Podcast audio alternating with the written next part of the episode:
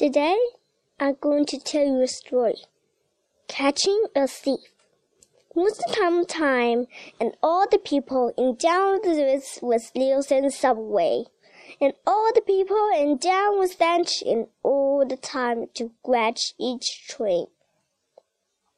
And Nielsen, the little boy, he wanted to find the thief and go to take with the policeman. He walked and walked, and walked an hour, seeing thief to eat with all his balls like Slovak. And I see it quickly going to the police policeman's spot and just tell the policeman there was a thief eating his snowballs. And never began. And all the region just swallow and just catch them. But my, but Newton's dad come here. Snap.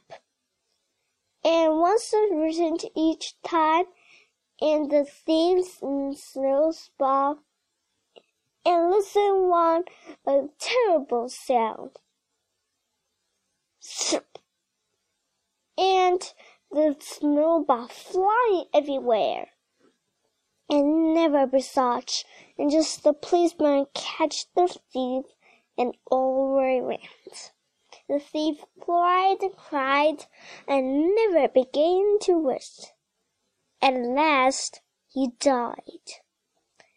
Never began to listen the policeman and all the friends, and the beautiful Nielsen subway, and never began to ever and or anyone.